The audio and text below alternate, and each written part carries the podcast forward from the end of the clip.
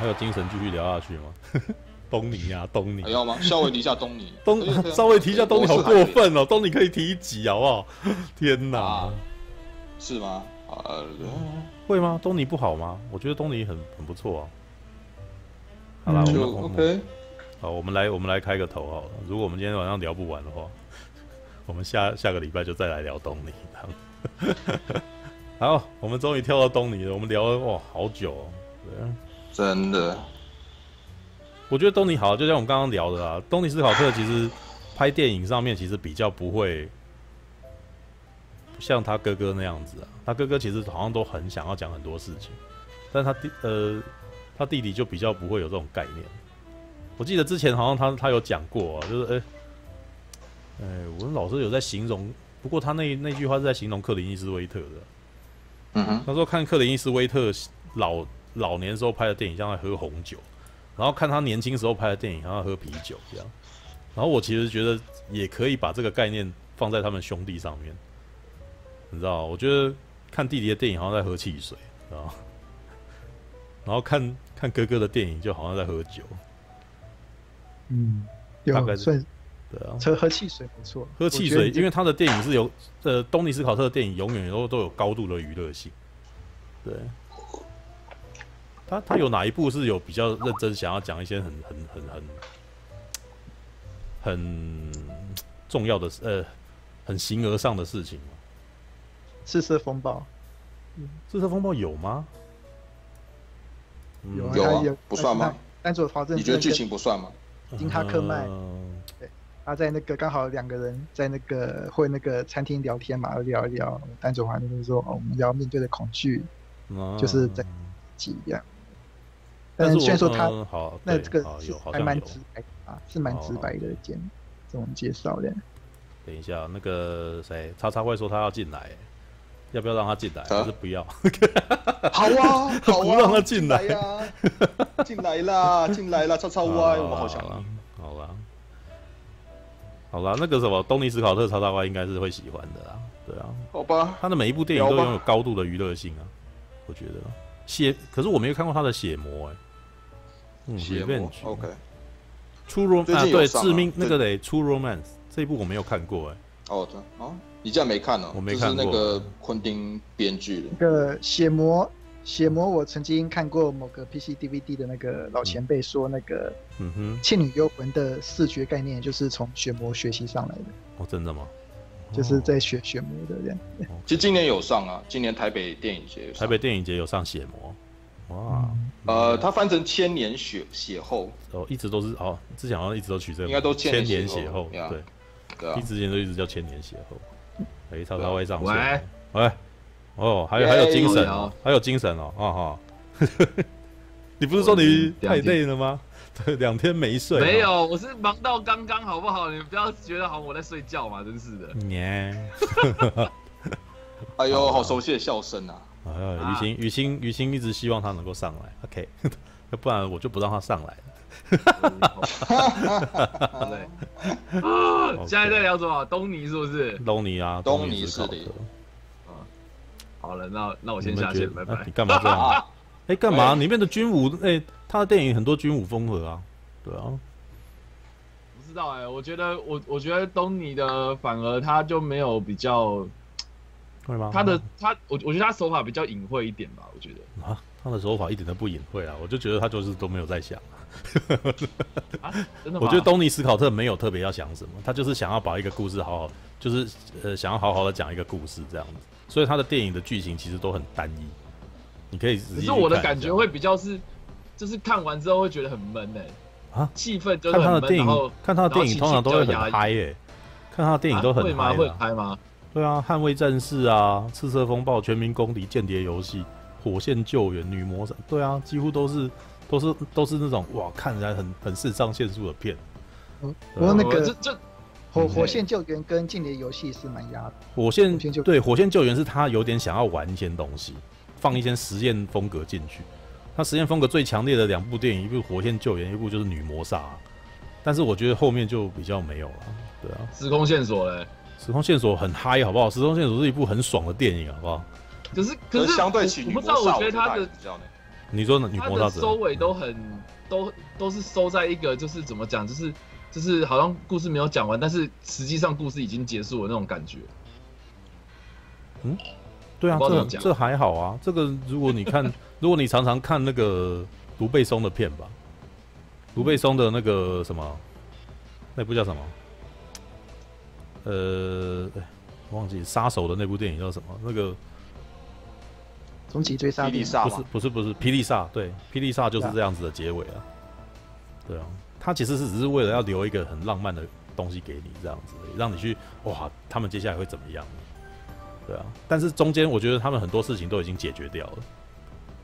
像我觉得像呃比较代表性，就像间谍游戏吧，你看过间谍 Spy Game？嗯，对啊，Spy Game 的故事就是很简单啊，一个一个老餐已经。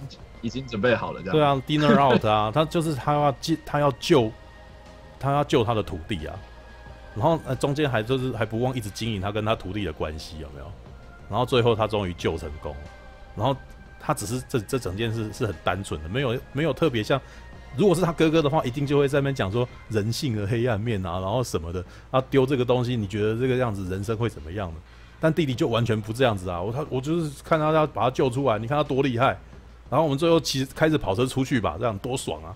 对，就是这样。你看人家还傻傻被我骗了，你看我多厉害。他其实就是，可是你没有看到他就回去就是过去片段嘛，就他怎么教导布莱德彼特这样。对啊，但是他之间互动，对对，这样。他在教他互动的时候，就他也并不是只是对啊，就是他跟对，但他在教他互动的时候，其实讲的描述都是这两个人的感情。他比较不会有说哦，冷战时候是一个多么可怕的世界，然后这这没有啊，他就他就稍微提到就是间谍啊，作为间谍就是就是一直在利用别人这样子啊。对，但是我觉得这件事情不会像是那个，我觉得同呃，我觉得这部电影就是很娱乐，他这件事情绝对不会是他的重点，他不会像史蒂芬史皮伯在拍那个什么呃慕尼黑那样子，哦，好像一直在强调这件事情。我倒是，嗯、我倒是有发现一个点，他的作品，嗯、他几个主要的作品，他们的主角都有一个特点，他们的就是很偏执。Spy Game 的两位主角都很偏执，对，你想想看哦，一个已经哦要退休要去度假的一个老长官，嗯、为了自己哦几乎像儿子一样的那个徒弟、嗯、哦，就这这样把整身的身家财产全部扑上去就去救他，然后。那个布莱德比特角色也是，呃，为了个女人就这样冲到自己那个中国的那个监狱里面去，然后还有像那个火星救援男主华盛顿，为了一个小女孩，这样这样直接冲下去，然后杀了一大堆人，对，然后女魔萨也是。然后那个，嗯嗯，还有一部比较少人提到的，叫做《烈火终结令》。烈火终结令，劳勃·迪尼洛啊，那个什么，The Fan 是哦，为了为了自己的 一股一鼓作气，然后就要把威斯尼斯代普的那个老婆小孩全部绑架的。还有什么《丘鲁曼斯》，他的他的角色都是很，他的角色都是很单一、很直线的。你了解我的意思吗？就是你你讲的，不知道，我觉得我我觉得是比较冷硬。冷硬吗？我觉得他们不会啊，就是他们不。我觉得是一种冲动，他是很冲动的。对，他的电影里面有这种很冲动气息在里面。哦，就一个角色为了某一件事情就这样接触，就呃，应该是说他们不会很少去改变自己的想法，对不对？嗯。像赤色风暴嘛，对不对？那个舰长，对，他就是从头到尾他都是要这个样子啊。然后他的那个更更明显，华盛单手华盛顿也是，他从头到尾就是，于是这两个个性不同的人就冲撞了嘛，然后就火花就跑出来啊，对啊，这是这这就是他电影的特色啊。间谍游戏也是啊，就是两个人就一直不不 match 嘛，所以就冲冲就就撞在一块这样子啊，对啊。然后我就觉得看他的每一部电影都很娱乐啊，超爽。然后像你，因为他早年跟再从赤色风暴吧。呃，从捍卫战士开始就已经跟那个杰瑞布瑞克海默合作了嘛，对不对？Uh huh. 所以，我其实一直都觉得麦克贝啊的风格其实是从东东尼斯考特这边去继承而来的。如果你有看《全民公敌》的话，你就会发现麦克贝后来的电影有多么像他的东西。嗯，就是他麦克贝早期的东西应该是有跟他，我觉得，我觉得 Tim。摄影 team 跟剪接 team 应该都是同一批人，知道吗？然后只是后来麦克贝在利用这个 team 的时候就做的更夸张、更激烈了。因为绝那个什么绝地任务其实很跟全民公敌真的很像，很有很有很类似的感觉。然后你看那个绝地任务的那个音乐啊，跟赤色风暴音乐有多像？就是他们的那个整个整个后置的团队啊，跟他的那个什么制片团队，应该都是同一批。因为都是汉斯季默吧？不是汉斯，那汉斯季默为什么就是就是那因为都是杰瑞布瑞克海默啊。然后这一个 team 之后，后来又去弄神鬼奇航啊。嗯，其实你的推论是有可能，但我这边的推论是的就是麦麦可贝一开始就是受到杰瑞布莱克海默他的影响嘛，他的制作模式跟他就说合作的导演互相影响之后，嗯、然后。麦可贝的分歧点大概就是在《决定战警二》之后开始，他开始发展像现在他自己，他开始自己自己走啊，这种比较比较变形风金刚风格，对，《决定战警二》，然后那个《绝地重生》，然后变形金刚这样下去。他早期的作品是有一点东尼斯考特比较稳定的作品，跟杰瑞布瑞克和还比较稳定这些作品。对，因为《绝地任务》的那个剧本其实也是比跟麦克贝后期的比起来。就会比较满啊，对啊，嗯，赤色风暴跟绝地任务真的很像，对，其实基本上你你不无论看颜色啊、摄影啊，然后还有对话啊，其实都很有很有味道。因为呃，我觉得东尼斯考特的片啊，有一个特色是他们的对白基本上都做得不错。你有看到《全民公敌》啊，《全民公敌》有一段还蛮有特色的对话，因为《全民公敌》你是威尔史密斯演的嘛，然后威尔史密斯在里面是演一个那个。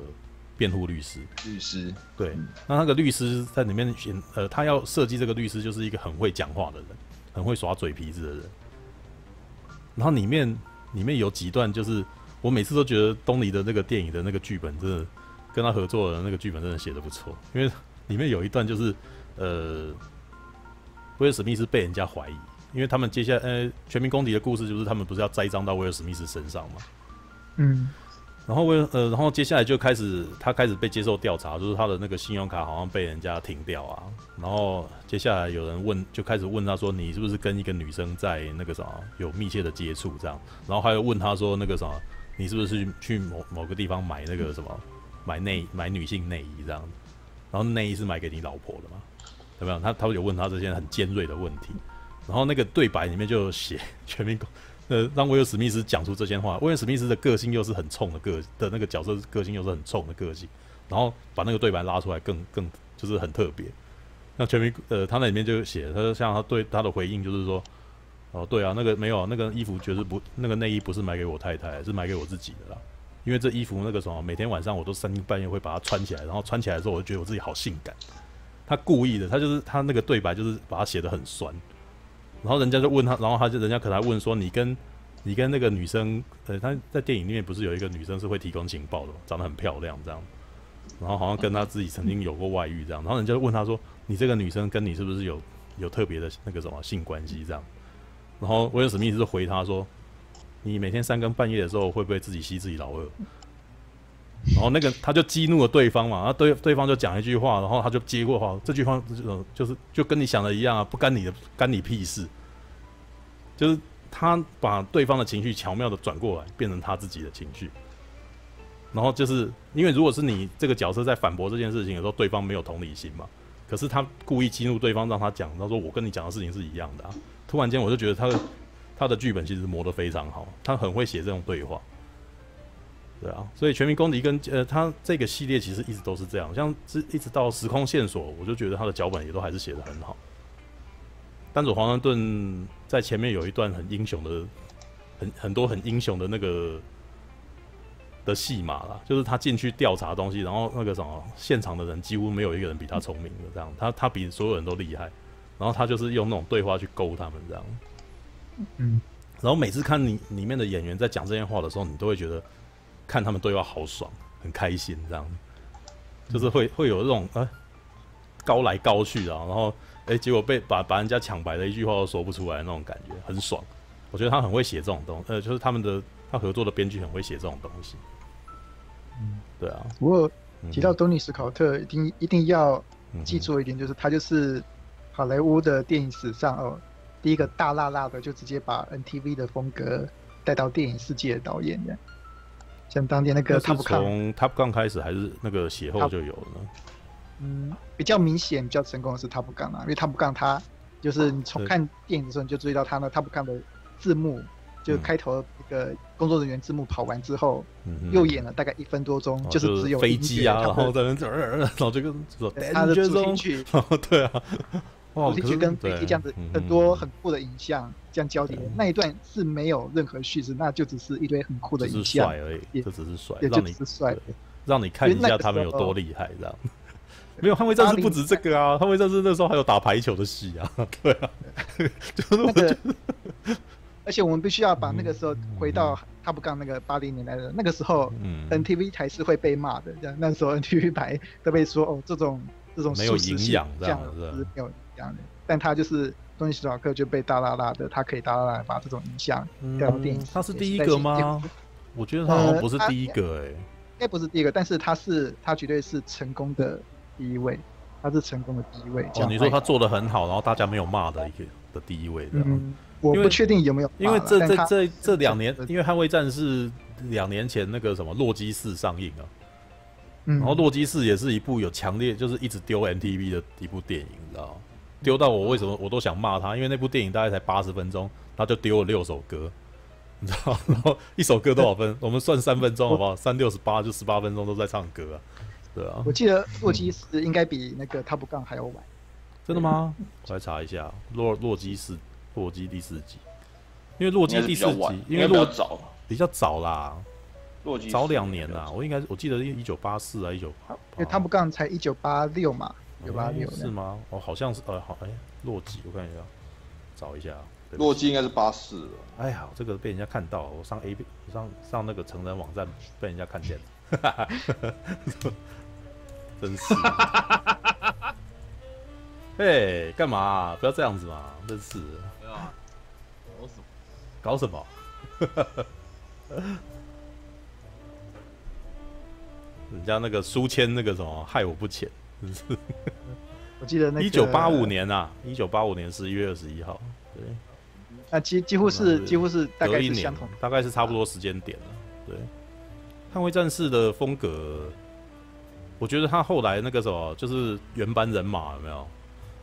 霹雳男儿啊，一九九零年代，Day of Days of Thunder 那部电影就是陆上版的那个捍卫战士。嗯，对啊。只是没有那个对成果差很多，成果差。可是我觉得还不错看呢，我真的觉得还蛮蛮可爱的，对啊。然后那那那部电影在那个时候就已经有一些呃，就是在对白上面那个什么很可爱的梗，像劳勃杜瓦的那个里面有一段好像是，不过那个好像是因为那个什么，我现在现在看觉得没有那么成功，是因为汤姆克鲁斯演的有点有点白烂。霹雳男儿在哎，汤姆克鲁斯在那部片好像第一次遇到那个尼可基曼了。嗯，对啊，对。然后里面有一段戏，后来那个什么朱延平的电影常常在抄的，就是他们 呃他们会坐在那个，因为他是赛车手嘛，然后他在货柜里面这样，然后突然间被一个警就是被警察临检，然后大家所有人就是被拉到旁边去这样，然后那个什么有一个女警就跑出来，然后那个就是要给他说要给汤姆克鲁斯搜身这样子，然后就然后可是他的手就伸到伸伸到他的那个老二那边，他开始乱摸这样。然后汤姆克鲁斯很紧张，我就想说搞什么鬼啊！我要我难道被我难道被性性骚扰了吗？然后突然间旁边人突然间都开始笑，因为是是旁边那一群人去买买来的演员，然后整他的。对啊，那部电影那那个场面后来这个在港片里面常常被抄来用。对啊，嗯。Tony Scott，Tony Scott 其实一直在引领那个啊流行文化。赤色风暴反而还已经没有那么流引领流行文化，我觉得他早年捍卫战士。跟霹雳男儿真的还蛮那个的，他就是呃八零年代的麦克贝，我觉得。嗯，然后他到后期就开始玩这种很混乱的影像嘛，然后嗯，那个我们可以在 YouTube 上搜一下他帮 B N W 拍的那一支那个什么，我忘记那个什么了。B N W 十几年前有那个出一整套跟大导演合作的那个广告短片。其中有一部就是他的版本的，糟糕。对，有一个托尼斯考特版本这样。哦，我们给他找一下。托尼斯。对，托尼斯考特 B&W 那一只，那一只我觉得玩的比《火线救援》跟《女魔煞》还要凶。啊，女魔煞还不凶啊，女魔煞好凶，凶到我都觉得。其实我觉得玩的最凶的是女魔煞。对啊，女魔煞已经几乎上没有线性的剧情，你知道吗？你都已经不晓得他们最后要干什么了，就几几乎几乎是整个剧情停下来，然后再玩那个东西这样。对啊，然后，嗯，这段是呃，自从东尼斯考特走了之后，就是再也没有其他导演玩、嗯、玩他这一套了，这样。真的吗？对，几乎没有了吧？我，我没看过，我至少主、呃，我觉得他早年，呃，我我其实觉得他早年的尝试跟他后期的尝试是不太一样的。对，我觉得他早期的尝试是在玩滤镜跟呃破水平啊，或者是一些特殊角度的摄影这种东西，但是那个基本上跟他的哥哥。还蛮像的啦，只是他的他的东西比较明快，就很娱乐这样。但是那个他后期，我觉得他就是在玩非线性这种东西，因为他在呃在火线救援出来的时候，正好是那个我们所谓的非线性剪接这种东西很红的时候。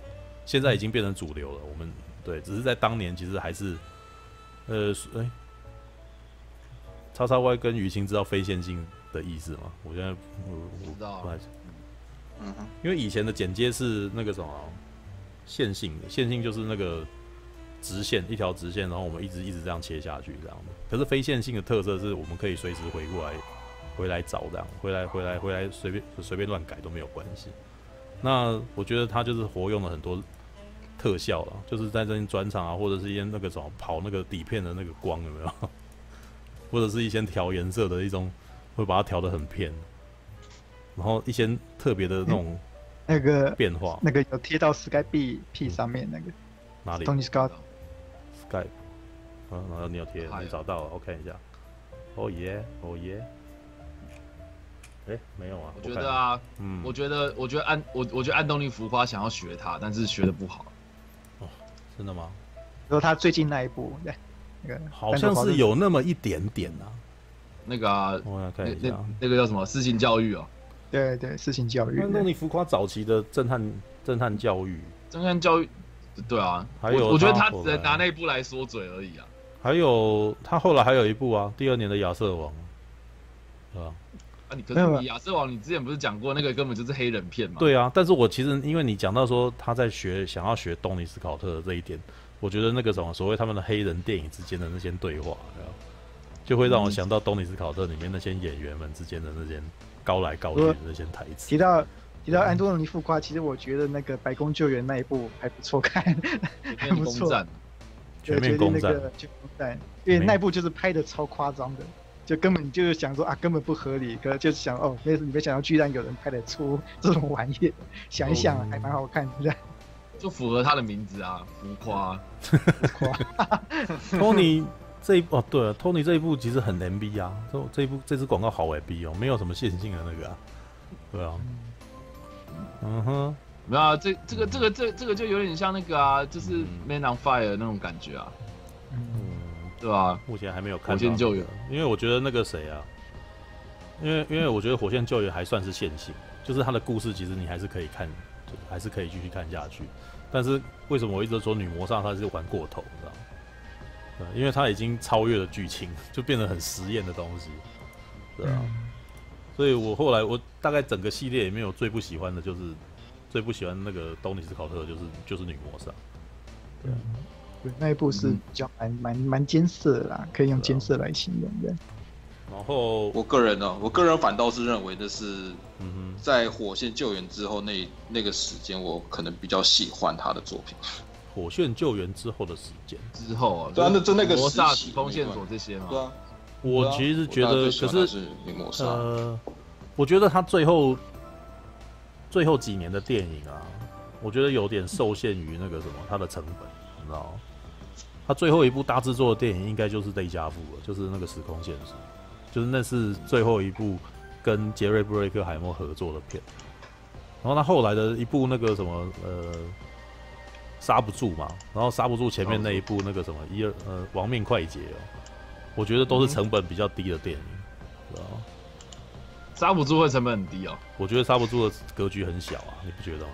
这个吗？没有哎、欸，我觉得它是刹不住，蛮大的啊，刹不住它没有成本，成本还蛮大的、哦，刹不住它全外景的片子成本会很大。对啊，而且它最后、那个、它刹不住比较高。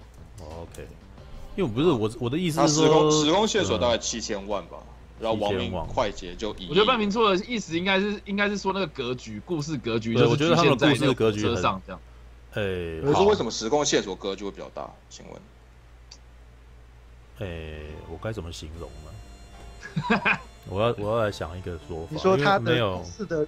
故事的企图心比较大嘛，因为时空线索对，因为时空线索讲的是一个很夸张的故事，然后你你你想象力会很丰富，你就会拉到很远的地方去。对，这就是我所谓的他的格局比较大，知道吧？而且他也聊到所谓时空悖论这种东西，你会觉得很有很好玩。然后亡命快捷跟那个什么刹不住的问题，就是在于他好像是要讲现实生活的事情，然后他又可是在尾巴的东西，它其实是一个很写实的收尾。你不觉得吗？亡命快捷跟刹不住，如果你没有用那个东尼斯考特那一种，哇，他因因为东尼斯考特在刹不住里面用的是很特别的摄影方法，然后你会看起来好像很紧张，对不对？但是你整个拉开来看，它不过就是一个时速六七十公里在那一直一直不断移动的火车而已。然后最后它的结尾其实是一个，你你会觉得它收的其实不够喜剧化，知道吗？就是这很不东尼史考特。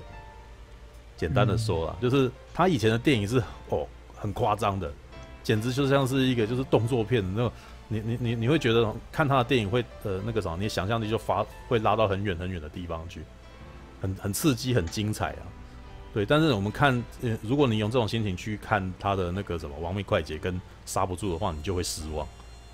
这应该是我的意思啊。如果以以讲预算来讲，可能就是好，可能那个什么前这两部电影可能还比那个《刹不住》还要还要高。但是我其实觉得那个什么以以最后的结果来看，其实他会让人家有点小失望。嗯，还是说，我觉得说还他他还是想要尝试把他的这种风格带入到比较一般生活化题材。也许像《亡命快捷》，其实他有一些就是所谓的政治梗啊，就是比如说那个市长不是搭电车上下班，然后这中间就是有他的那个护卫来跟他讲说，哦，哎，发生了劫案，然后要这部车接下来都要快速行驶，不能停，然后车上的。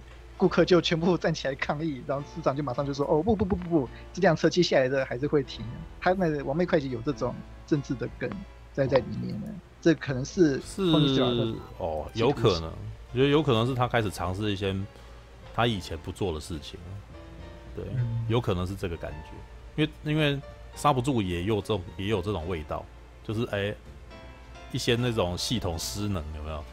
怎么会发生这种事呢？是因为有些东西你不管它，然后结果最后就发生这种事情，然后最后那个什么要靠着两个两个英雄人物去把它救回来，这样子，对啊。嗯、但是，一样，他这个故事其实是一个小事件。你要讲说他有什么大事件，他只他他有讲说他绕进去哦，好像会经过工业区这样子，然后讲的好像很可怕，可是没有啊，就是没发生啊，就是你这是一个雷声大雨点小的事情。对不对？如果以如果是以前的东尼斯考特，早就真的翻下去给他爆炸了，对不对？对啊，但是他没有、啊啊、有这么直接吗？我觉得有哎、欸，我觉得他以前会讲得很夸张啊，像两、啊、像是像是赤色风暴，然后我要射核弹，有没有？对啊，对啊。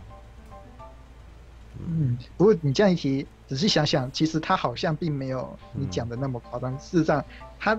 托尼·斯考特影像看起来很花，但是其实他讲的故事其实都是大部分都还蛮朴实的。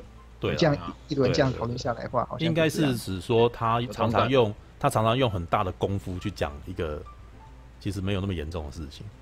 对，你懂吗？哦，你是说小大作吗？即使是呃，没有没有，就是他在摄影上面会用很大的力量，让你觉得哇，这看起来好像很可怕的样子，但是。其实那个时候，如果你用现实生活的角度来看，可能没那么严重。我觉得像间谍游戏就是最厉害的一点了。对啊，间谍游戏其实它很多文戏，你知道吗？我我那时候看完，我的我的感觉是什么？你知道吗？就那部电影其实很像早年的零零七。它如果单就故事剧本来讲的话，很像以前的零零，就是那个史恩康纳莱年轻的时候演那个什么呃的的那种。第一集、第二集的那种故事格局，就还没有那种奇奇怪怪的工具的那种的时代的电影，就是把头发放在门上面有没有？然后或者是文件文件作假之类的，然后或者用话术把人家吊起来，这样子让让让人家误会。然后可是这个这个简单就是这个比较朴实的那种谍报题材，到他的手里面突然间，哇，这他的那个什么剪接跟他的画面就用得很夸张。像里面有一段，好像我记得那个劳勃劳勃瑞夫吧，他在访谈的时候他就有提过啊，就说他有一场戏是跟布莱德彼特在屋顶聊天，在讲话，有没有？然后他说他那个时候就，你们有印象吗？你们有印象吗？就是他他有一有一场戏是你说在那个那个东德，在东德的屋顶，的屋顶，呃，两个人碰面了，然后吵吵架，然后分道扬镳这样。对，最就是是从那场戏开始，他们两个人就没没在一起这样。但是无间道啊，对对对，然后可是，对，但是无间道没有办法做到像东尼斯考特这样，因为呃是吧？劳勃瑞福那时候有问他，忍不住就问东尼斯考特说：“我们只是两个人聊天而已，你有必要用直升机拍我们吗？”里面有一段戏是整个环绕他们两个人，那个什么用直升机去拍他们这样。就是他，这就是透露，就是这这就很明显的，就是有展现东尼斯考特他的他的 style，就是他只是两个人的那个什么，两个人在吵架，然后戏剧张力他要拉到最高，然后他用一台直升机去绕着他们跑。对，对，那那一场我有印象，那一场我他就是真的就是，就连演员自己本身都疑惑了，说你呃，你有必要做到这么夸张？我觉得他就是这样子。对，实际上我记得好像并不是，嗯。不不是只有直升机，它是好像四五种不同的镜头，就是他一直切嘛，他一直换换各种角度啊。然后我就，所以我才说，为什么说我那个麦克贝其实就是继承到他这一点，因为麦克贝就只会做这件事情，然后麦克贝不太会停下来这样子。嗯，对啊，嗯哼，哇，啊，东尼就只有这样可以聊吗？因为他其实跟他哥哥比起来，他太简单了，是吧？可是为什么东尼他他要这样子突然就、嗯、这个这个很难，这个真的不知道。对，因因为后面其实也很少人，就是很少很少消息流出来这样。啊，没有人去探讨这件事情嘛？我就觉得很奇怪，就怎么就突然这样、嗯？我也很想知道啊，但是哎，好吧，那个谁，于青，你不是、嗯、你很喜欢《绝命大煞星》吗？True Romance，你说我吗？对啊，因为你的那个好像。你的你的剧照好像是那个啊，是吗？Romance，对啊，还好啊。其实我最喜欢是他第一部《千年雪后》。哦，那部电影到底在说什么？因为这部片那那部片我没有机会看到。是吗？其实故事其实还挺简单的。他是说那个，嗯，女主角是法国影后凯撒琳·丹尼尔，那他就饰演一个千年的吸血鬼。啊。然后大卫·鲍伊就是饰演他的恋人，这样。也是恋吸血鬼这样。的恋人，人，对，然后最后他们就是因为，因为某个某个机会就遇上了那个呃，苏珊沙冷登，哦，苏珊沙冷登他饰演一个那个医生这样子，嗯嗯，然后刚好大卫鲍伊就是突然就是他一直都很年轻，可是不知道不知道为什么他突然老化这样子，啊，那所以他开始就要找那个就是那个苏珊苏珊沙尔登饰演的医生这样子，嗯嗯，然后最后就是那个。凯撒琳就只好抛弃他，呃，就是选了苏珊当他的新的恋人，因为大卫鲍伊太老了，是这个原因啊，就突然老化，他，他会突然老化。哦，我的发，为什么？其实他没有特别解释，你知道吗？嗯、就是如果你要看，那是，那是他的第一部电影嘛？对，这是他第一部，他第一部啊，因为第一部电影总是会比较，对啊，那你就可以看得出他跟他哥哥不一样的地方，知道？就是他的故事，如果你如果你要用。剧情来看的话，它是很松软，你可能会就很难喜欢上这部电影。但我喜欢是因为它还算是挺挺细致。嗯、我说感情的表达，嗯、就是它还挺细致化的。那这是我喜欢的原因。那我想问一下，他跟《夜访吸血鬼》的差异？你有看过《夜访》的差异？对，我有呃，你没什么印象，但是啊，我一直很喜欢那部片，我很喜欢那部。哇，你说哪个？如果你喜欢那部《夜访吸血鬼》，如果你喜欢那部，你大概不会喜欢《千年血后》。就是不一样吗？是不一样的感觉。对，因为其实因为《夜访吸血鬼》它还算是挺注重故事的，对，我觉得是是没错。对，嗯。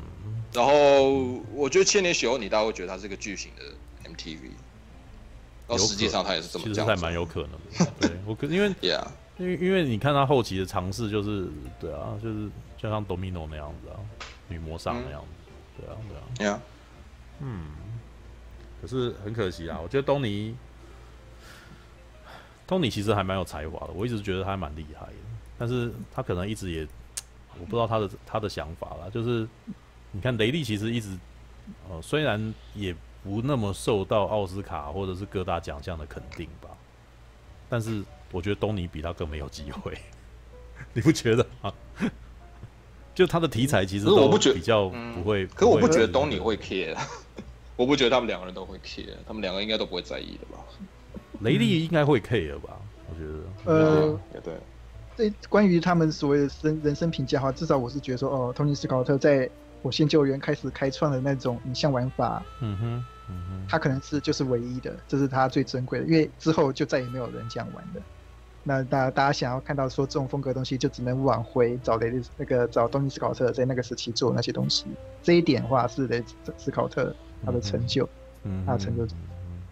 就算有新导演，嗯，对，新导演，不过新导演他想要特意学雷斯考不是东尼斯考特他这种后期风格，也会被骗上柱子，因为他一定会说啊，你只是个新人，对，干嘛玩这种东西一样，对，就会变成说到最后这个这个风格只有托尼斯考特。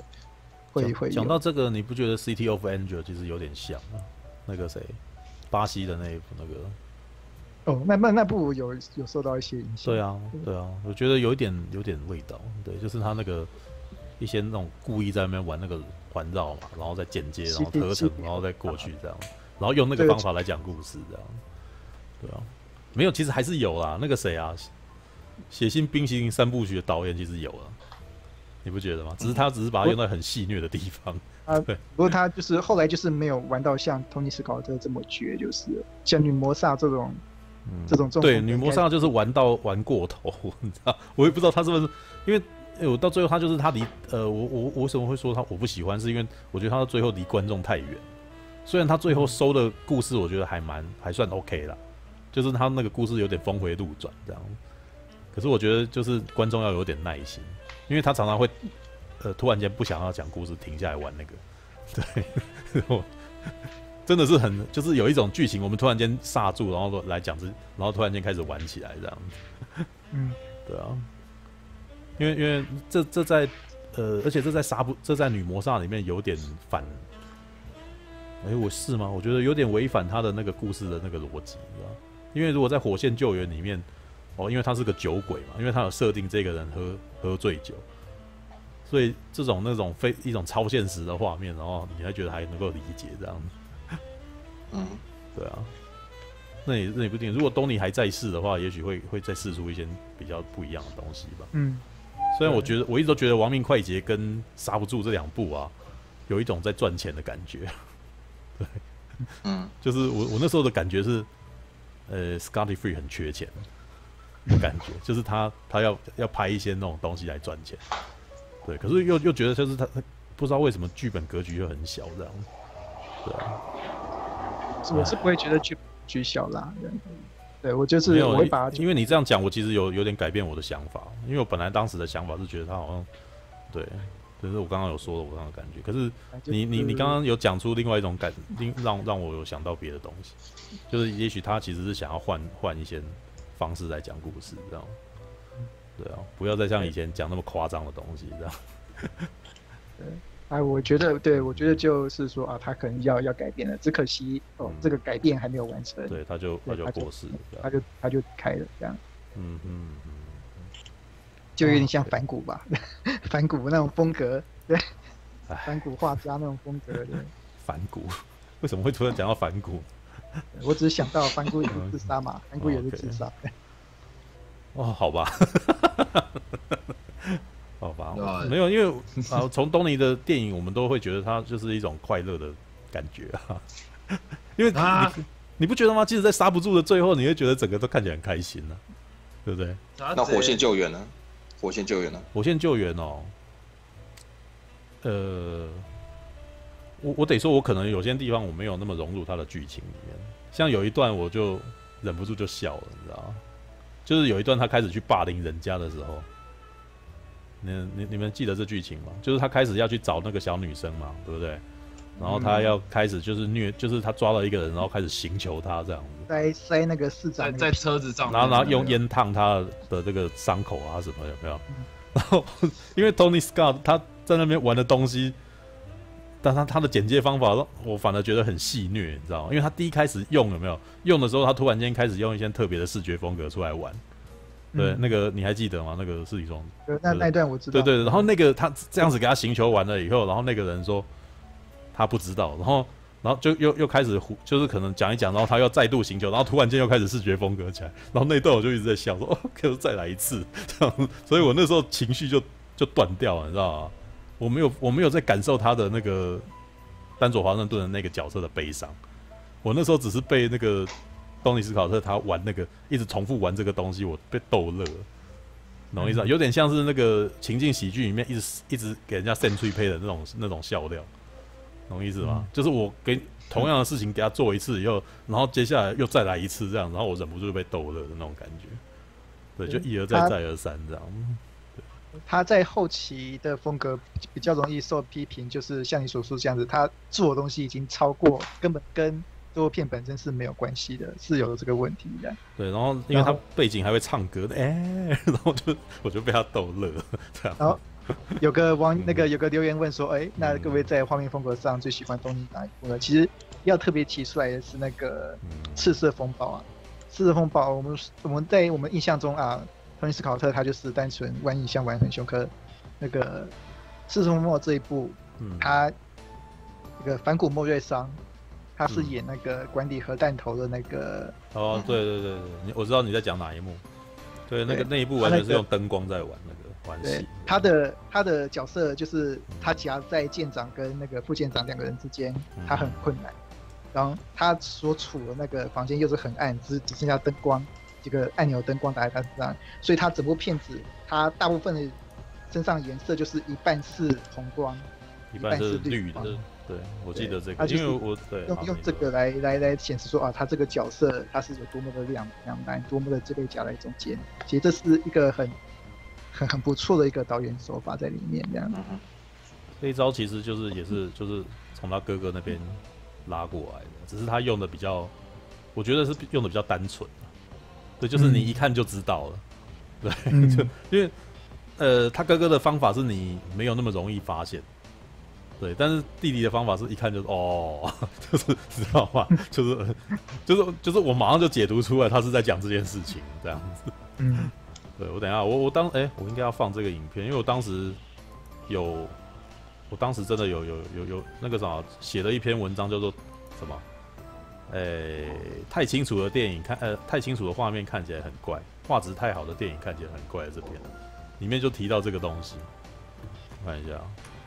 呃，虽然说哦，你你会觉得说哦，好像讲的太清楚，可是他并不是用嘴巴讲出来那一种，他只是用，当然他也是隐晦的方法讲出来，但是但是要看出来，真的也要有一点，你要有一点就是呃该怎么形容？就是你看电影要要要有看出某种门路的时候，嗯，但是我觉得这个算是很好学的啦，真的觉得，对，这个算是这个很好学，因为你只要用对啊，就是用大测光立刻就看出来他要干嘛。呃，对，但至少说啊，代表说，Tony 说他并不是乱玩影像，嗯、他至少有某一段时期，他的影像是有思考过的这样。他这个时候比较，对他这个时候就是还还还会愿，就是比较愿意这样讲故事，这样。对，对，这边诶、我现在放的这个影片应该看得出来，就是诶、欸，丹佐华盛顿一直在说服他，一直在说服雨果·莫天生这个角色，雨果·莫天生跟丹佐华盛顿是朋友这样。但是雨果·莫天生同时是金·哈克曼那个舰长的手下，所以他不知道该怎么办才好。对，所以这里面一开始有呃，你会发现他在一个那个什么飞弹室里面，然后只有红光跟蓝光。对，然后你们可以看到那个什么里面有一段哦，他基本上就是在表示这个角色他很很很难很难决定啊，到底是要红的还是要蓝的？对，你是要支持红军还是支持白蓝军？对。OK，没有，而且他头都左摇右摇的，游移不定这种感觉。对对对对，然后后面好像还有绿色的，对不对？我记得后来有绿色的，对，不是魔能，魔不是魔能。所以于青最喜欢的是千年血后，然后然后那个《尸体撞击》最喜欢的是《赤色风暴》，是这样吗？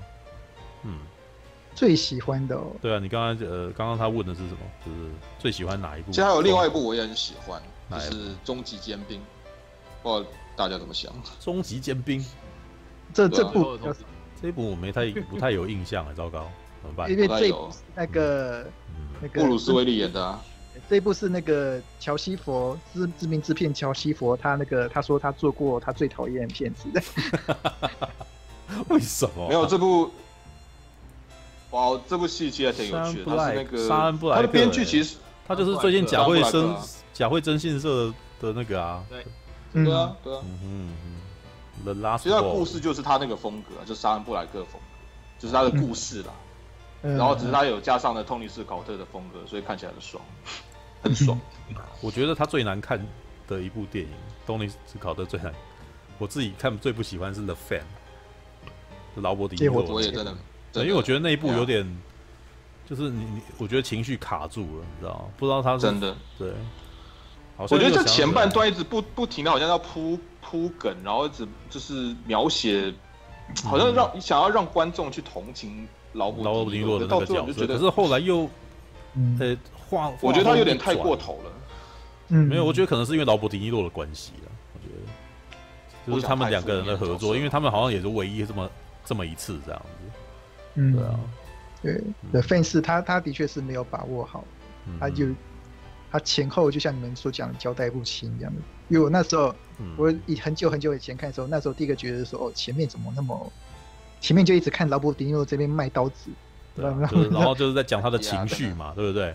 可是因为他剪得很快，所以我觉得他情绪也没有拉出来。就是以以他那种以他那种切切断式的方法，其实是很难传达剧，很难传达那种感觉的。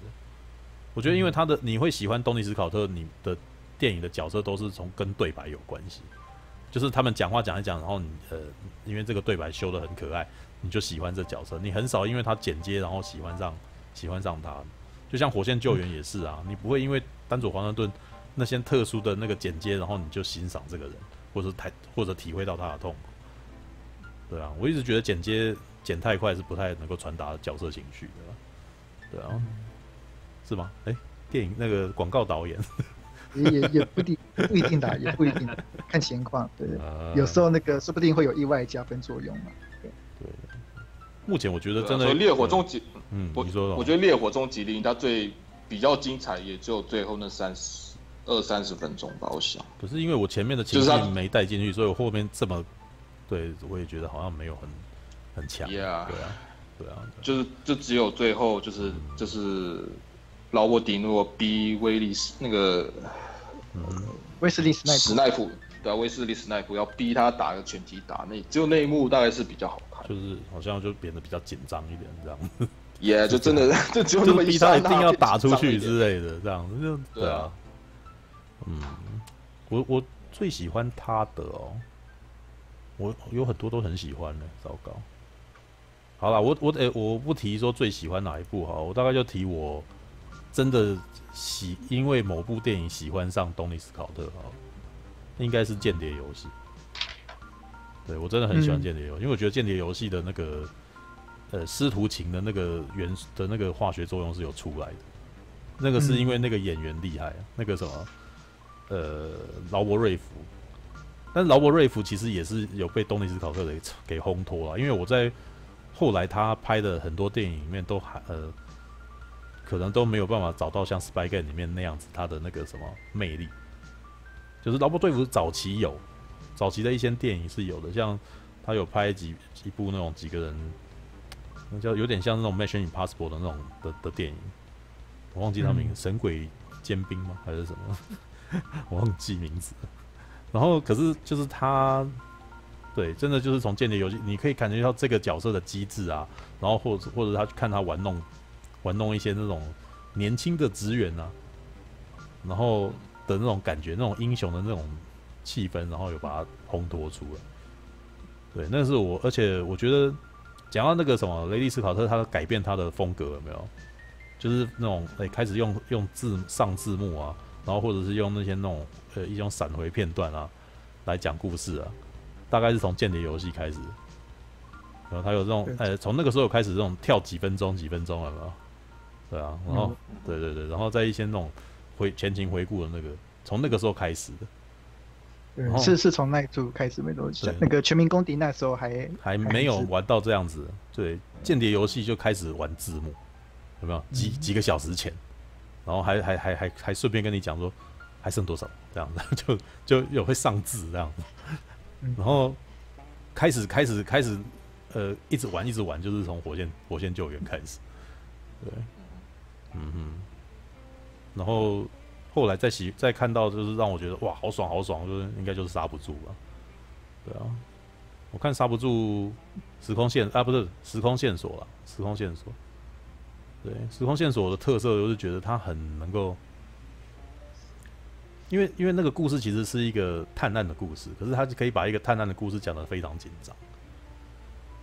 其实，呃，其实我个人觉得时空线索还好啦，嗯、因为它有一个。很奇怪的地方就是，嗯，他并没有，我个人觉得，我个人觉得它并没有把那种时钟、时空交错那种奇怪感，那种明明一个时空交错题材，其实应该可以拍得更有趣一点，但是托尼·斯考特却使用了最最一般的叙述手法，就是一个英雄哦，他就看这个世界，然后他到最后终于参进去那个世界里面，然后才开始才才中原，他其实是用一个很直线的叙述方式去讲这个故事，一般那种。所谓讲到时空的这种、嗯、这种电影化，总是会尽力玩很多那个叙事上的手法，像什么蝴蝶效应啊，什么有的没的，他总是会交代很多穿插很多东西。但是时空线索这一部是玩的最平的，最最普通的。就我那时候、嗯、那时候看完这部片子，觉得说哦，就就很普通。然后影像上有托尼斯考特的风格，但是整体而言就是哦很普通的一部片子。我那时候看完是这样的感觉这样，嗯。我会哎，雨雨欣呢？你有看过《时空线索》吗？我看过啊，然后我基本上我是跟就跟嗯。视觉冲击差不多啊，嗯、就跟他看法差一样。我喜欢的原因是因为我觉得他在里面有些地方的浪漫有营造成功，就是你 OK，这有点像是那个后窗的那个感觉。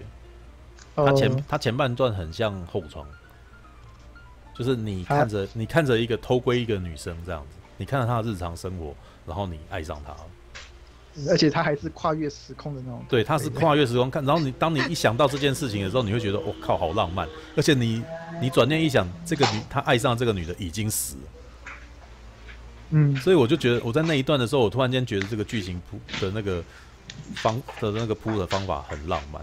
然后那一部电影，因为那部电影真的很适合在大荧幕看，因为里面有一段是丹佐华盛顿在看着。一个那个什么，整个墙的那个荧幕，然后另外一边就是那个女生了。然后当那个女生一回头过来的时候，然后那个谁，呃、欸，东尼斯考特的合作音乐家那个哈利·格瑞森·威廉斯在那个时候下音乐，然后那个音乐很美。然后我那时候看到的时候，我被感动，我瞬间瞬间我感受到丹佐华盛顿爱上这个女孩子。然后丹佐华盛顿那一瞬间其实也演得很好，因为他。他的表演方法是，呃，张口结舌，就是他出神了，对，然后，而且不只是他，他爱上他，是整个 team 的人都爱上那个女的，就是所有的人都看傻了眼，就是那个那个女的的眼睛好像会说话这样子，然后呃，可能就是因为在这一个前面这一个点特别的，就是打，就是把我给抓住了，所以我。接下来我都一直很认真在在在想要知道这个故事它该怎么解决，因为这个女的已经死了，那你要怎么样把这个件事情把它解决掉？是只是抓到她吗？抓到那个人吗？可是你又觉得这个抓到这个人好像你没有办法一泄你心头之恨，因为你是如此的爱这个女孩子，你这么喜欢她，然后只是把这个男的抓到，呃，让他呃什么，让他绳把他绳之以法有用吗？女的还是死了啊，所以到最后才会哦，他自然而然。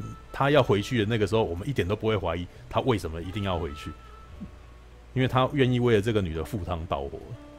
我觉得他在第一幕的那个地方做成功，所以他做成功的时候，导致他后面都哦很棒。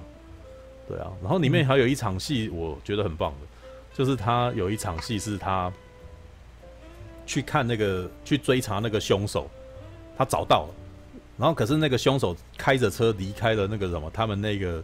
时空，他们那个什么，他们那个时光隧道的那个范围有没有？他们有一个那个可以看到那个范围，然后单走华盛顿必须要拿着一个 scope，要拿着一个那个透镜，类似潜望镜的东西，对他要带着，然后才可以过去看这样子。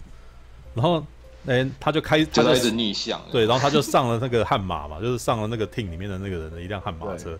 然后那一段，我真的觉得，我后后来一直拉开来想，这就是我们刚刚聊到的东尼史考特在讲的事情。这件事情本身其实不是那么严重的事情，可是他在那一幕把他弄得像是飞车追逐一样可怕。就音乐突然间下得很紧张，有没有？他一定要追到他，一定要追到他。然后那个什么，那个人他为了要追到他，然后他对就逆向把车子开到对向车道去。然后他那个什么，里面有一个特别的、那个，路上都没有车，然后还要还还那个方向盘还要那边就晃来晃去嘛，对啊。但是没关系，你那你你那个什么，叉叉 Y 会注意到这件事情，就是叉叉 Y 出戏，你知道。你没有，你没有，你不，你不在意，可是我在意。就是我那个时候，我就是很想知道他到底要怎么抓到。对，所以他转转转，我都，我都，我都可以感受到他那个气氛的紧张感。然后他的透镜接一半嘛，一半可以看到三天前，一半是看到现在。然后你那个什么观众必，这也有点像以前布莱恩迪帕玛那种分割画面的那个 style。你同时要关注两件事情，然后你观众很累很忙。然后可是你这呃，另外一边快要找到了，然后里面还有一段戏是他们那个什么，丹佐华盛顿被车撞了没有？然后赔练，他就整个这样甩甩尾甩尾甩尾，然后突然间他竟然跟那个谁凶手面对面了，凶手那时候还转过头来有没有？两个人突然间，哦，他看到三天呃什么，丹佐华盛顿看到三天前的凶手，三呃凶手也是两个人好像看到对方，可是事实上没有看到。然后我觉得那一段其实他玩的很迷幻了，然后迷幻，然后紧张，然后你又觉得有点，对，那一段我其实很喜欢。嗯，对，这样这样听下来，我发现那个你对那个时空线索还有那个绝地救援都有特殊的解释，而且听的还让人觉得还真的有那么一回事的。所以我想，那个要是以后的以后要上映的电影有那种那种怎么讲，就是。孤独的元素，还是这，还是那种单身男子的元素。我想找你可能会非常、非常、非常适合这样。为什么？哦，你总是可以。你的意思是说，我会看到这个是因为我是个宅男，然后我是单身，然后我说，按看到我能够了解爱上这个女生的感觉。对对对，这种东西对你从你从从你这边来解读，百分之百有加分作用。因为你刚刚听你这样讲，你听你讲这绝地救援还有时空线索这一步，不知道为什么，我觉得你讲的还蛮有说服力的。对，对你从这个一个单身男子的角度出发来看，嗯、他们这样子吗？哎哎，超超威也单身啊！好啦，超超威之前不是单身，然后对不起，对吧？欸、什么东西啊？好啦，干嘛突然把我戳到？哦，可恶！不如就轮到叉叉 Y 分享一下。曹操威。叉叉 Y 你喜欢啊？可是叉叉 Y 一直是说他跟东尼史考特没有，什么？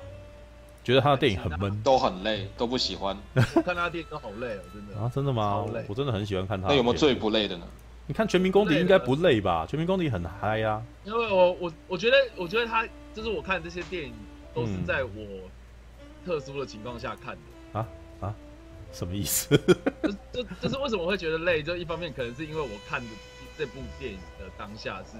情况，比如说《赤色风暴》是我国小的时候看的，然后那时候，你看一九九五年那个时候，嗯，还蛮多战争片的吧，同时期的，嗯，对啊，然后那个时候我我记得是在家里，然后租电影回家看，然后那个时候我爸跟我哥都在旁边，然后我看他们两个就看得很仔细，然后很专心在看，然后结果，然后。国小生嘛，就是有时候会闪神，然后稍微就是对话戏就是会出神，嗯，所以所以那部片给我的印象就是一直在讲话，然后在秘密的空间里面。没有，那你应该要再看一次，因为小孩子的时候看，当然跟长大以后看不。我知道啊，可是我长大看就是，它就不是动作片啊，那里面没什么枪战啊。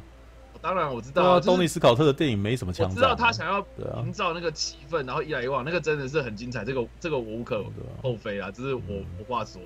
就是他他在描写这个东西，在剧本上面琢磨是很厉害，没错。可是真的就是剧剧情很长啊，然后呃紧绷到最后，我就是很累这样。嗯，我觉得从这一点，我觉得也可以，啊、我可以再再大概稍微总结一下东尼斯考特的特色。他其实拍的电影都是剧情片。你有没有发现？他的电影里面枪战的那个，你你会看到枪战跟爆炸的东西都只是点缀。他其实基本上不是动作、哦、动作电影，是剧情。我本来就没有抱着要看动作片，是是含有爆炸。没有，因为小学的时候本来就是会那个啊。我觉得我我觉得我并不觉得那个有什么奇怪，因为我小我也讲过，我小时候看《银翼杀手》超讨厌他的。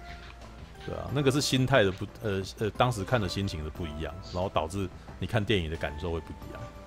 对啊，所以呃，他跟麦克贝最大的不一样就是麦克贝不太重剧情，但是他那个什么东尼斯考特的电影里面剧情面一直都是主角。可是我，可是像我，我年纪比较大一点之后，嗯，然后看《全民公敌》《间谍游戏》《火线救援》这三部，然后大概是我大学的时候看的吧，嗯，然后，然后我就觉得他他他这些电影的共同点就是说，他前面铺陈很久，嗯，然后这这三部电影应该大概都是两个小时上下吧，嗯，然后他可能可能前面一个半小时都在铺陈这个角色遇到什么事情，对啊。然后，然后，然后最后在半小时的之内，然后爆发，然后变得很紧凑这样子。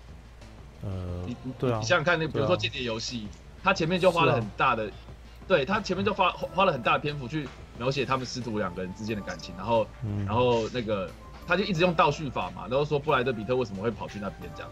对啊。然后最后爆发点就是劳勃瑞福这就是出去打一通电话，就是说晚餐准备好了这样。嗯，然后开始做做做做做做，然后就把他救出来了，这样，然后那那一段就是有让我精神变好这样，然后但是就结束了。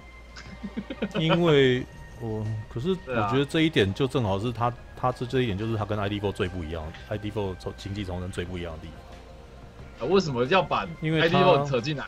对，我觉得为什么为什么要扯，你知道吗？因为星际重生就是缺少这件东西，他很认真在铺，他很认真在铺角色。那一样，你现在有一个问题就是，如果你本从头到尾就已经没兴趣，那你当然就进不去，对啊。像有有像有几部我也没进去啊，《亡命快捷》我也进不去啊，《烈火终结令》我也我也。可是这三部我有进去哎，我觉得我有进去，但是如果你可是如果你关心角色的话，啊，我这么讲好了啦，我我我觉得我换一个方式讲，我觉得我看的不过瘾。哪一部不过瘾？你说哪个？没有，就是这三部啊。我觉得我看刹不住是不过瘾啊，因为我觉得好像要发生什么事就结束了。对啊，然后时空线索我很我就看得很过瘾了。然后间谍游戏我知道他不是要做报复，就是我先他的那个什么，他的高明之处就是在他骗那些人，所以我看他骗那些人我都看得很开心。对啊，好吧，嗯，啊，可能我不会，那那个你们那你们对那种他的第一部成功的片子。Top Gun 是什么样的感觉的？嗯、老实讲，我觉得 Top Gun 就是印象没有很深哎。我呃，坦白说，我以前因为我的第一部那个什么，真的爱上看电影是 ID4，、嗯、所以 ID Four 的空战跟捍卫战士的空战比起来 ID Four 比较厉害。对，为什么？因为 ID4 是是有真实，呃，也不能算真实啊。ID4 其实是用模型去拍出来的，知道吧？但是捍卫战士是拍真的，所以真的的时候，他拍真的 F 十四的时候，有很多东西是没有办法拍出来的，所以他是用一些借位的方法去拍出来的，所以你就会感觉到捍卫战士的空战场面有点不足。但是，呃，以剧情来讲，捍卫战士其实也没有故事也没有做得很好，因为他的那个牺牲就是最后那个。鹅那个什么大鹅嘛，大鹅的牺牲其实太快了，太快了。就是那个东呃安东尼爱德华，就是他的那个梅格莱恩的先生啊，哦，我知道，他的他的 partner，他的 partner 的牺牲这件事情太过，呃，结得太快，你会觉得汤姆克鲁斯其实其实跟他没有很好，你知道？虽然即使他常是他的 ring man，哦，水声好大声。突然又来了，拍谁？没有，你会你会觉得汤姆克鲁斯其实很没有关心他，很不太关心他的他的朋友了，一直都很自我中心嘛，嗯、对不对？所以到最后，大鹅的过世其实不会让我觉得很重，对。但是捍卫战士好在好在什么地方？他前面的 NTV 太厉害了，这一点在我最近在玩 GTA 的，知道这游戏啊。玩 GTA 的时候，我开那个战斗里面有会开到那个飞机嘛？我每次开飞机的时候，我都忍不住想要放 Danger Zone 来听，因为太太贴了，就是太贴切了。就是我现在就变成他他树立的一个标准，就是你开战斗机，你你如果进入那个飞行的画面，有没有开战斗机的画面？你就是想要听 Danger Zone，你想要听他前面那一段那个、嗯、那个准备在热身的那个的音乐，这样很棒。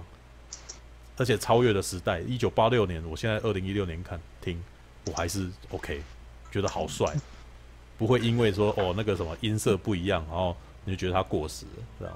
那一点我觉得他特别特别强大，对，真是棒，就是这是我觉得捍卫战士最最强大的地方，而且当时也有讲说他他呃什么一出了以后，然后那个什么飞行夹克就缺货了，对啊，假嘞？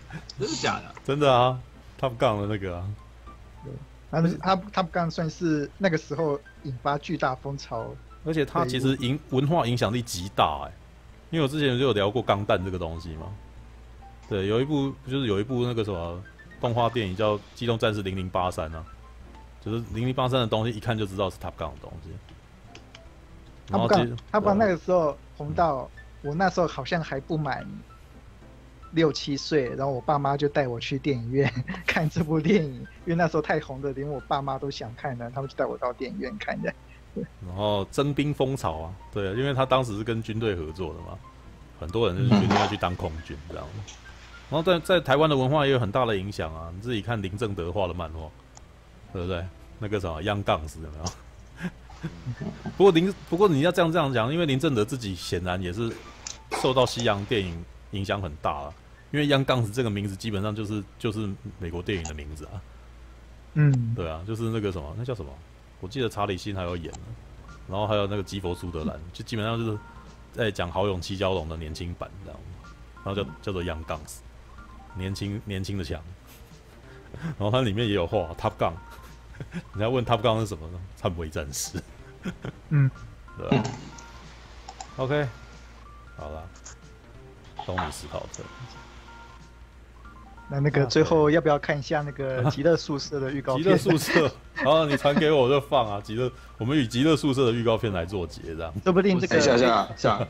哎，我想到就是我们之前讨论到雷利史考特，然后刚好叉叉 Y 就没有没办法参与这样，那不如让他听听看他讲他最喜欢哪一部跟最不喜欢。雷利史考特吗？那当然是。对啊，对啊，对啊。配音计划啊，对不对？好来，来，你讲你为什么最不喜欢哪一部呢？对啊，你最不喜欢哪部？那最不喜欢哪一部？嗯，最不喜欢哪一部哦？对啊，如果你看过的话，普罗米修斯。对啊。OK。嗯，我觉得为什么呢？就是就是我我很不喜欢那种节奏慢的电影，所以所以这部他先天条件就不很麻烦，难怪都不喜欢东尼史考特的片子。对，这个是先天的问题，跟电影本身无关，你知道吗？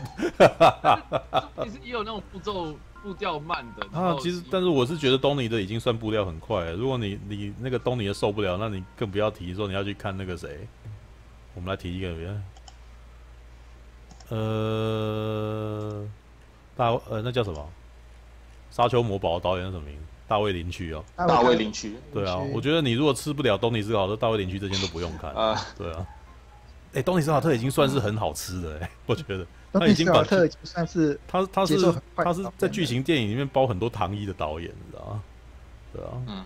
而且甚至我就想到他他还比雷利斯考特好吃，对，因为雷利斯考特就还蛮苦的这样。有时候东尼斯考特被称作说，呃，是节奏不够快的导演，那我已经想象不出来说哪些导演不能算是节奏快的了。对，没有，嗯，如果比要要比东尼斯考特节奏再快的电影，基本上就已经不是剧情片了。对，对啊，就是 A 片，A 片是吗？这样，麦可贝麦可贝拍的电影是剧情片吗？你觉得？嗯，要看呐，要看题材啊。没有，我觉得除了班加西秘密士兵之外，其他都不算剧情片了。那比如说，应该这么讲啊，我觉得，我觉得，我觉得东尼不是步调慢，嗯，他是他是步调分配的，就是有他自己的一套脉络啊。像我刚刚讲的，就是他他他前面铺陈铺了很久，但是后面节奏就变快了，所以他后面就是就是，如果我前面耐着性子把它看完的话，我就会知道说他后面的那个那个能量的爆发是很强大的，你懂吗？嗯，我觉得，但是但是你你们你们你你们会觉得昆汀塔伦提诺的电影会步调慢吗？蛮慢的，对啊，蛮慢，但对啊，但是昆汀我吃得下。我我觉得他那个步调，比如说最近的那个八二人，我觉得步调是慢的。但是我看，当我在看那个绝杀令跟那个、嗯、那个布莱德彼特那一部，我突然忘记。恶棍特工。对对对对，恶棍这两部这两部，我觉得恶棍特工算是他节奏最快的片，我节奏是是。Kill Bill 都没那么快哦，对啊。Kill Bill。因为你想想看，昆汀他虽然步调慢，但是因为他角色塑造的就是都很有个性、很有特色，所以你会觉得说啊，就是他很吸引我。我觉得我从来都不会想到，呃、我从来都不会想到说追杀比尔里面他会去穿那套李小龙的衣服，啊，或者他去找一个什么那个服务办账，然后去造了一个武士道，就就是他的那个剧情会出乎你意料啊。没有，呃，那你要看一下那个绝地大那个啊，True Romance 啊，那一部也是。嗯昆汀编剧的作品，然后有有有这个这个我我刚刚有查到，但是我但是呃对啊，就是不我觉得昆汀没有哎，我觉得昆你会觉得昆汀这个东西是因为他常常会有天外飞来一笔，你想都想不到的事情发生，然后可是又连得如此的顺，是这个意思嘛？对不对？哎对啊对啊，所以意思是说东尼斯考特的东西让你没有惊奇，是这样吗？可是你要说没惊奇，但是但是要像昆但是要像昆汀那样，其实也。不太容易，因为他其实就是不是正常人，你知道吗？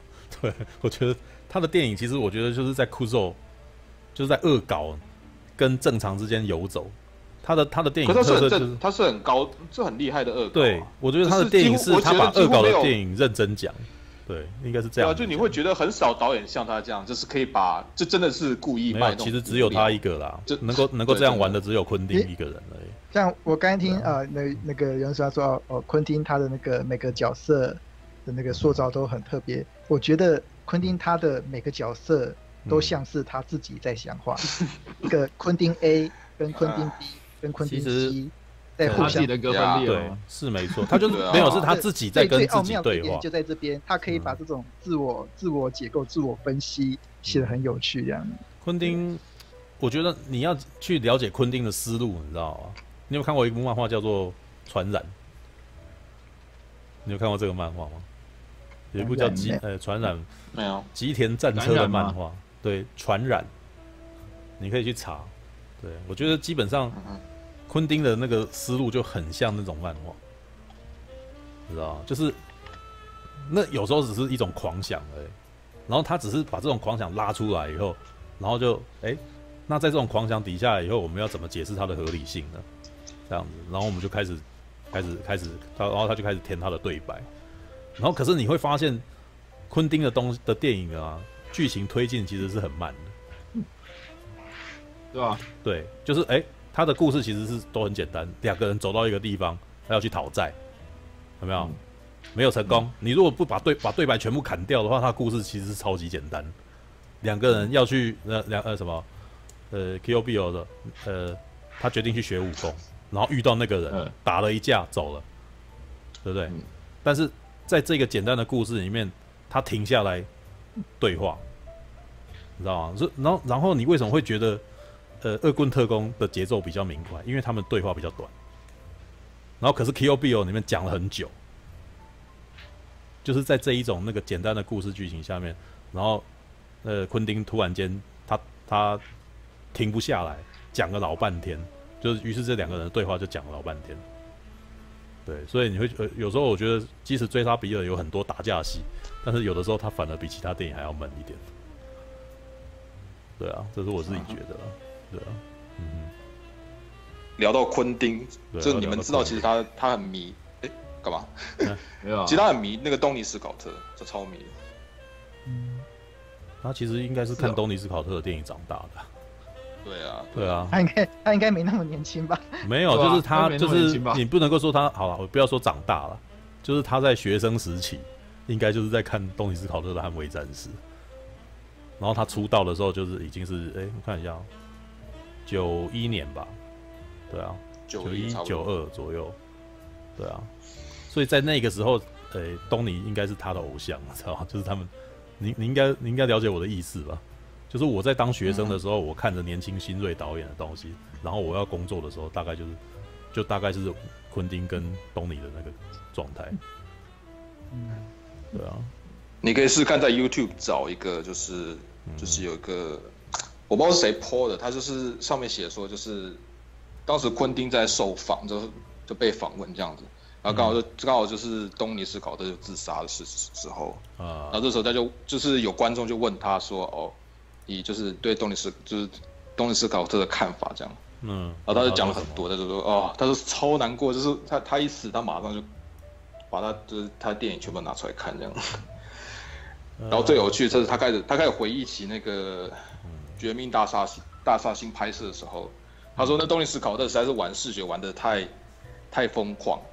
因为他他在那个，比如说有一幕就是《绝命大煞星》，有一幕就是男主角要救那个，不是要救，就是跟那个，因为女主角她是一个，她是个妓女，然后盖瑞·欧德曼就是就饰演她的皮条客这样，对，然后他就是，所以男主角得得得去见那个盖瑞·欧德曼，嗯，然后他说他原本的剧本里面，他写盖瑞·欧德曼的住宿就是一个很破烂的房子，就是很普通的房子，嗯嗯。结果他到现场看，就是是真是吓呆了，说哇，怎么那么多东西，一堆灯光，一堆摆设这样子。没有，就是他的剧本里面就完全不会有这种东西。因为因为这一点其实是昆汀的弱项，你知道吗？昆汀自己有讲啊，他他呃，他有时候会介绍那个赛吉奥·李昂尼有没有？或者是那个，他就说，因为他不是正规体系出来的导演。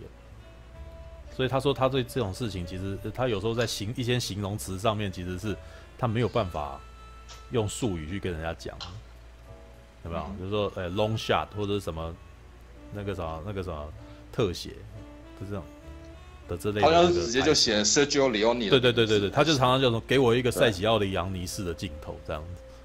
对，那可是 Tony 这种美，就是那种有高度美术的那个专业训练的人。这的那个场景规划当然是会比那个昆汀塔伦提诺还要强大呀，真的。对，所以昆汀塔伦提诺看到当然是会吓到，这很正常啊。然后我也觉得这也是这也是我觉得很多台湾的那个文案啊，在宣传昆汀塔伦提诺的时候，有时候有点做过头的原因。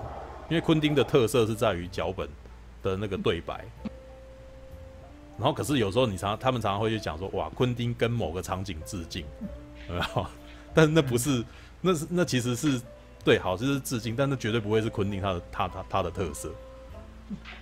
对，因为他的他的场，你你如果去看他的电影，他的场景多半不是他自己主要会去做的事情，因为他常常会去做的事情是经营那个两个角色的对话。嗯，那别的东西他会去找专业人士去帮他做出来，所以这有点像是伍迪艾伦，你不会去说伍迪艾伦的那个什么这个导演的剪接很厉害，因为伍迪艾伦也是写剧本出身的导演。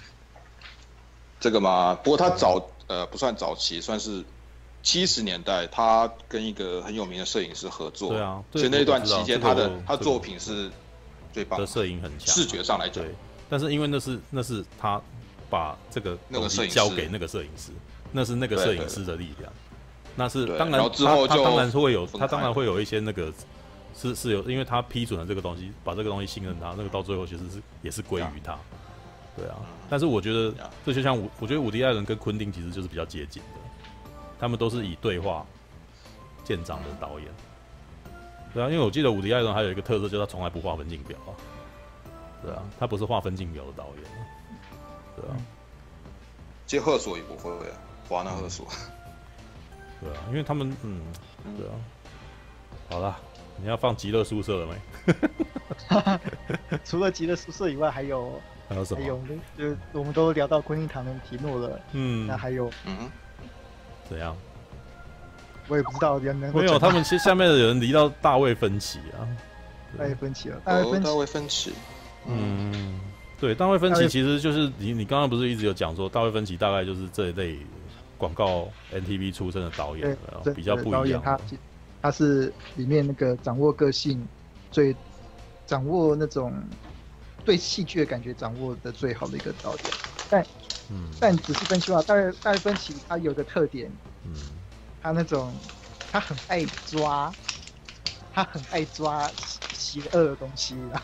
他，没有啦，我觉得后期就没有了。他前期真的还蛮黑暗的啦。他前期很喜欢抓一些人性黑暗面。控控制也是啊，控制也是呃，对了，对啊，对啊，对啊。控制啊，其实社群网社群网站也是。他我不知道，或许。可是班杰明的奇幻旅程这种的就还好，就还好。这种还好。我觉得大卫芬奇抓这种人性这种变态的 部分，他抓的特别厉害。我不知道是是他真的这个人就是有这个特性，还是怎么样之类的，对。他就喜欢这种题材啊。可是他就是我觉得社群体网站已经不那么黑暗了。那为什么龙纹身他不继续拍？嗯，那是片商考量。我也觉得，我其实我觉得他接龙纹身真的是为了要赚钱，知道吗？因为说真的，我觉得龙纹身，没有他，他作他作为导演，他拍那个电影真的还不错看。但是我觉得问题就是出在于，新刚讲一半啊，你说什么？对，其实也没有啦。我就觉得，如果你有看过瑞瑞典版的话，嗯啊啊啊，瑞典他自己有拍，有啊，我有我有看过啊，有。我也有看过，瑞那个本来瑞典版是二零零九，然后瑞典版好像是二零一一。我觉得，我觉得，嗯，你来说，瑞典版更黑暗。对啊，我也是这样觉得啊。耶，我觉得就是好像他其实并没有改进太多，除了就是那种风格上，他就把它改成他的大卫大卫芬奇风格。除此之外，好像他没有用很多力道，这个又比较好嘛？似乎呀，没有没有，我觉得他没有用很多力气去去去做这件事情。那本来瑞典版真的比里面有一段那个被强奸的戏有没有？觉得比那个什么比比比美版的还要可怕太多，你会觉得那种那种无力感就有有是有冒出来的。那你要如果要真讲美版跟瑞典版哪的那个美版比瑞典版好的地方，当然女的比较漂亮吧？对啊。然后他们他们找那个谁当坏人，一看就知道说。他怎么又来演坏人呢？对，就是有啊，可能那可能这个也不能够，就是因为我们都已经知道这个个性了嘛，他们的角色形象。那因为瑞典的角色我们不熟啊，所以搞不好他那边也是演很坏的人呐。对啊，也可是我总觉得他的故事上，嗯、我觉得都既然既然都要翻拍，然后为何不修改一下？就是反正，因为这样这样看下去，其实真的是没有差太多。我觉得问题是出在我们都看过原版。然后，所以看对，所以再回来，再同样的故事再看一次，就算他有好，你你也没有办法真心的说这个好，对不对？我觉得他甚至可以试，嗯，我觉得他可以甚至可以试着把故事放到美国，也也不是不行啊。对啊，不过这个听说听说在瑞典拍是大卫芬奇他个自己的坚持哦，真的吗？哦哦，你说他要一定要这个故事背景放在瑞典这样因为这个故事本来就是在在北欧，是 IKEA，是啦，IKEA 的家具一直不断出现，是吧？尤其是美版的，美版的 IKEA 很多啊，对啊。龙纹身的女孩，我刚刚讲什么？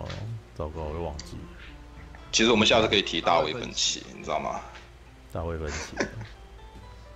哎，那就在聊什么？怎么聊这个？没有啊，就是聊到那个啊，对，好了。大卫芬奇他就像，就像我刚才讲的，大卫芬奇他很爱抓那种邪气的东西，而且大卫芬奇很会抓日常生活中的那种恐惧感。我记得有一幕是社群网站，嗯，是那个加菲，加菲他就是哎稍微出小出卖了一下那个那个那个安德鲁加菲男主角嘛，杰西是吗？对。对对对，然后他杰西，然后他就在纽约的房子，然后他就某一天突然感觉到他门外有有人好像靠近，然后他就很怕的坐起来，然后那个门就打开，哦，原来是他女朋友这样子。嗯，那类似的幕在那个类似这种情，你说他在经营惊悚的那个什么悬疑的时候，你你会真的感觉到他的那个不舒服的感觉？应该不是说真的感觉，是这一幕在之前那个《黄道新杀手》。跟那个后来龙纹身的女孩，嗯、都都有类似的，都都都有出一模一样的场面出现。我在想说，戴、嗯、芬奇是不是个人有这种类似的经历？他他对这种他对这种经历有有特别的经验，所以把把这种感觉一而再再而三的拍了好几次这样子。我我有点我有点从这一点在怀疑说，哦，他的那些对这种人性的抓跟那些恐惧感抓抓触觉是某些程度是。出自于他本人某些经验，所以他才可以抓的这么准。大卫芬奇哦。我觉得大卫芬奇的特色不是他的黑暗，而是他真的很很会很会讲故事。对，嗯，而且他也是控制狂，就是，嗯，就他对画面每个细节他都会，他也是就是那种会一段不断重拍的那种导演。嗯哼，就每个画面的细节他都会控制。其实我觉得就，就你知道，对对，你说你说你说，对，没有，就是之后就是如果、嗯、如果你有看那个看他作品的 DVD 的话，你会发现自从那个，嗯，呃，我想看，自从好像是，呃。哪一部？Fight Club。自从是，应该是不是 Zodiac，应该是 Zodiac。哦，那个索命黄道带啊。对，索命对，就自从那一部之后，他就开始用大量的电脑动画。就是 OK，他之前也有用，但是他后来用到多那个站立空间。对对对对，但是比如说像 Fight Club 跟 Panic Room，他用的这些电脑动画只是为了让他可以就是镜头可以更快速的移动，这样可以穿梭这样。可是之后你会发现，就是他就是多到真的是。很离谱，比如说你看那个，嗯，应该是从那个什么班杰明的奇幻旅程吧。对呀，但而且而且龙纹身的女孩其实用很多电脑动画，嗯，我很压抑，这个我很压抑，因为我之后看了，会说哦天啊，怎么那么多，多到我真的是很难以想象，就是连下个雪啊，嗯，就是连连开是普通的。比如最后的飞车，其实很多我我大概懂你所谓的控制狂是什么意思，因为他可能一定要画面要有这种感觉，所以他一定要放个什么东西进去。对对对对，而且而且连的控制也是，控制也是哦，控制就一开始那个女主角那个那个脸，她头发掉下的样子，就是在垂下的样子，她是有用电脑修过。嗯嗯嗯，就是就就感觉很很偏执，偏执到我我有我有看过，我有看过 Adobe 他那个网站上介绍文章，因为大卫芬奇他就是从。社群网站开始，嗯，他就改用 Premiere 在剪辑这样，然后他就画面精确要求到说，哦，哪一个人，那个他讲话，哎，他手挥一下，那个手挥一下节奏不是他要的，他就要把它修掉。他觉得那那一挥一下慢大概半秒，或是快的大概半秒，他就要想办法把那个东西修掉。他对这个影片内容的控制控制到这种，嗯嗯。当他的听应该很累，会想死吧？当他演员也很累啊，因为那个像拍那个《致命黄索道》，就是那个，就是拍到最后那个杰克啊，杰克就不就不想再跟他合作啊，就是因为他一直重复重复太多次了，最后就杰克可能拍完那部，对啊，之后他就不想跟他合作，这还挺有名的。哦，OK，好像是哦，但是但是布莱德比特好像还蛮常跟他合作。哎，好像也只有两部了吧？就是 Fight Club 嘛，然后没有 Fight Club，因为是 Fight Club 把他拉起来的啦。我觉得，我觉得那个还有火线追缉令啊，呃，对对对对对，火线还有那个啊，班杰明的奇幻旅程啊，嗯，对啊，就是没有，因为主要是，嗯，讲到这一点，如果你讲到他这个控制对于画面的修正的控制欲，因为嗯。他算是比较好，在做这种东西上是属于比较好的类型，因为有呃，我觉得有时候以前看以前的电影跟看现代的的电影啊，有一个比较大的差异，就是你有时候你很容易就一看就知道哪个东西是假的，然后有的时候为什么你会觉得为什么很容易看出来？因为那东西太完美了，太合理了，知道吧？那以前用可能是用外面的场景没有办法修成那样子啊，那有些东西就会有一点点不协调。但是你那种不协调就是自然，就是看起来就是会比较自然。这个还是要再提一次 ID Four，对，因为 ID Four 它的实景你你会觉得很合理，对。可是你只要看到你你要回到那个星际重生，看到他的灾难画面，一看就知道是假的，你知道吗？在棚内拍出来的嘛，合成的啊。对啊，那些东西看起来就不是真的东西。片片尾那个要结尾那个，大家站在大沙漠那边，每一个人的光都有好像有点不一样，不知道为什么嘞？嗯，对啊，就是他，嗯、呃，我也不晓得为什么。现在可能是拍全栏目，然后把所有的钱全部投去后置特效什么啊？对啊，对啊，我不知道为什么因为他他他真的有花很多钱吗？好烦，你知道吗？因为通常我们看以前的电影啊，你如果一直换场景的话，你就会知道这部电影真的是花很多钱，对不对？嗯，就像我，但但，但这部、这部不知道为什么就给我一种很廉价。对啊，这是我的意思，就是说他好像都在棚内拍出来的嘛，很多都是合成的嘛。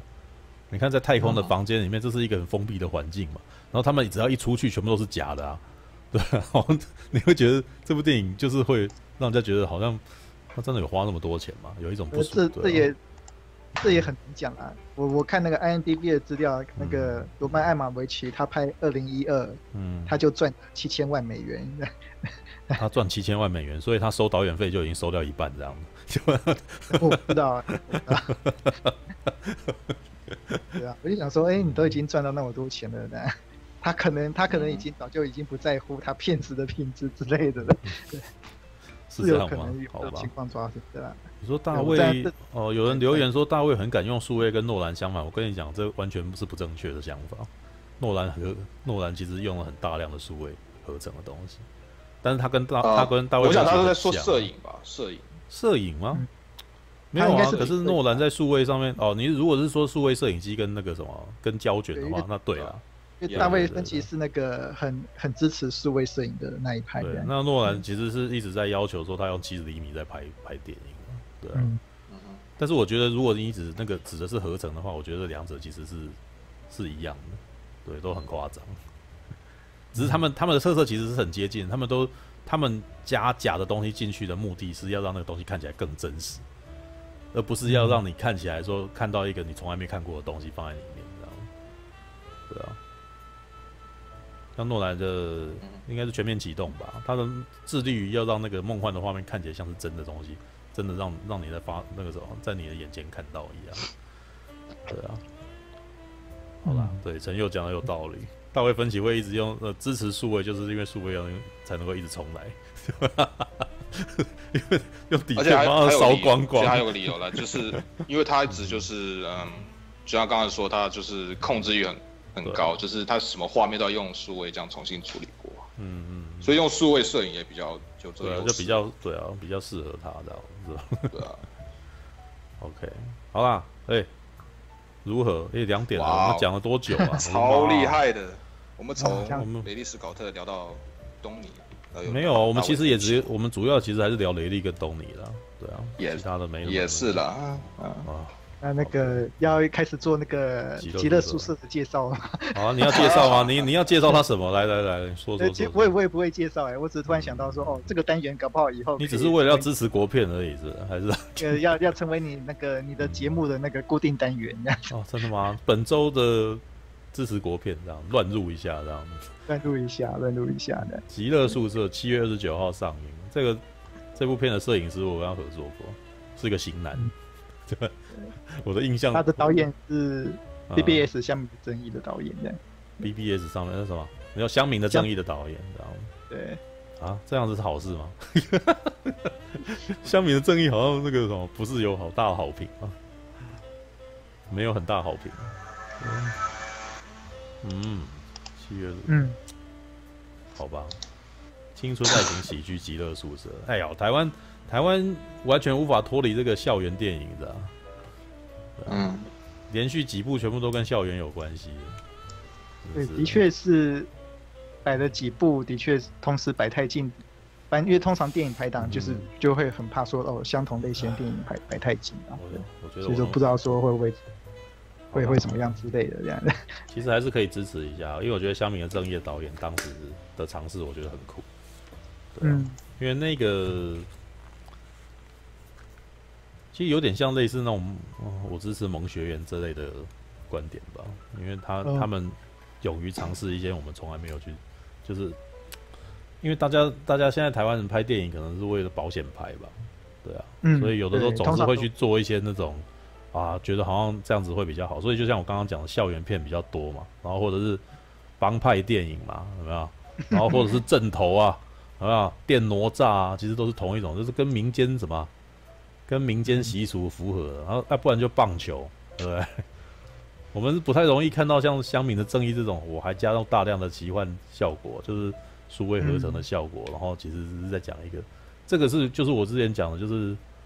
呃，有点像《海角七号》的概念啊，《海角七号》就是用花大钱讲小故事，知道吗？嗯，对啊。然后，可是我觉得花大钱讲小故事才可以把一部电影弄得有趣，这样子，对啊。要不然，电影就是这样的东西啊，就是无论东西是大是小，你只要把它讲的有趣就好了，对。嗯，对。没有，因为我都这么讲，是因为台湾以前的电影主要就是因为都是花小钱要讲大道理，对，所以也也观众多半很累，对。